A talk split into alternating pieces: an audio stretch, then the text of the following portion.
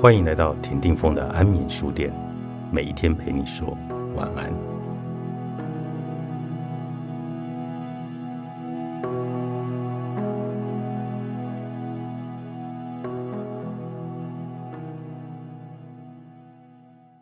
生死有无的意念必须超越，因为真实是不为意念所束缚的。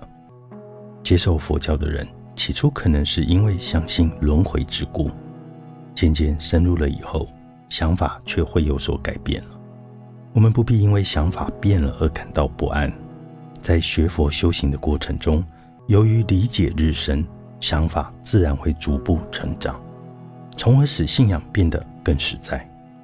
假使我们的信仰不是因为接受他人的意见而来，而是以自己体会的事实为基础。无论什么人也改变不了我们的信仰。长期固守这一套概念不变，其实是比较危险的。如果十年过去了，我们的信仰丝毫没有成长，总有一天也会发现自己不再相信原来所相信的了。十年前的概念已经不够正确，不敷需要的时候，我们就会跌入无信仰的黑暗深渊。信仰应该是活生生的。它不能只是一套僵硬的信条或者概念，信仰应该日日有所精进，带给我们欢喜、平静、自在、慈悲。信仰涵盖着实践，在日常生活中念念不忘。有人认为念经和禅定是头脑和心的功课，其实我们还必须用身体，用我们在世间的行为来祷告修行，而我们的行为。应该以活的佛陀与活的基督来为榜样。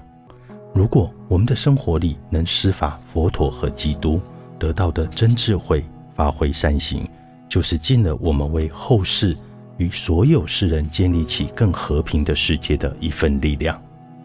我们每一个人都有专注的能力和圣灵的能量，只是强度大小各有不同而已。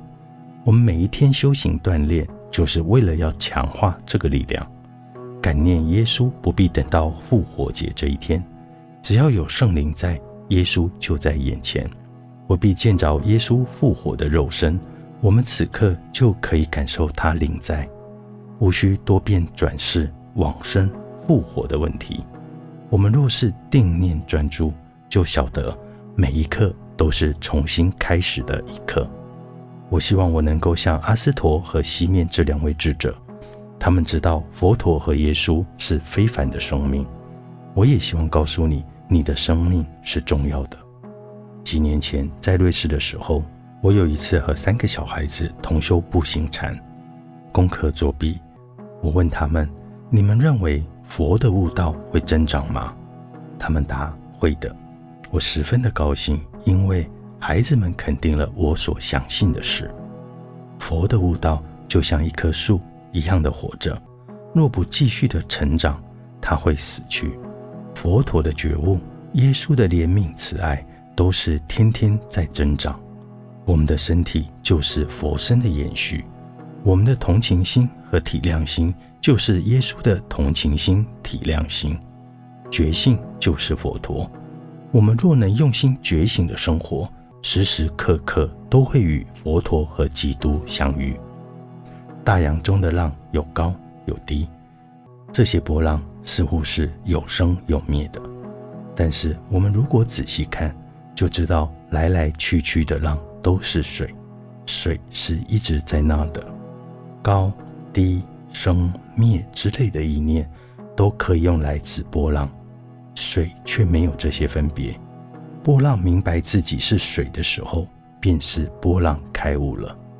在觉悟的那一刻，对死灭的恐惧也会完全的消失。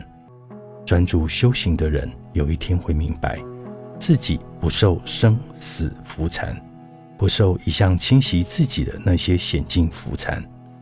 看清了这一点之后，便可以顺利的造起渡你过生死海到彼岸的船了。这个时候。你含着笑，了然自己不必舍弃这世界，便可以自在。你会明白，涅槃和天国都是在眼前。佛陀甚少说到涅槃，因为他知道，讲到涅槃，会花费太多的时间讲述而不能修行。但是佛陀的确有些话是说到涅槃的，例如《佛之说经》之中曾经有这样的一句话：“无生无死无作无相是必然有的，否则从有生有死有作有相顿往无生无死无作无相，就是不可能的事了。”早期佛教并没有后来的本体论的风味，佛陀比较常说的是现象界，教导的言语很多都是实在的。神学家花费了非常多的时间、笔墨、力气来谈论上帝，这正是佛陀不愿弟子们去做的事，因为他希望弟子有时间要修持定经、禅观、皈依三宝，以戒为师。哲学家。维根斯坦也曾经说过：“有关不可说的，我们什么都不该说。我们虽不可说，但却可以体会。我们可以体验无生、无死、无始、无终，因为经验就是真实。活的佛陀，活的基督。”作者一行禅师，立序出版。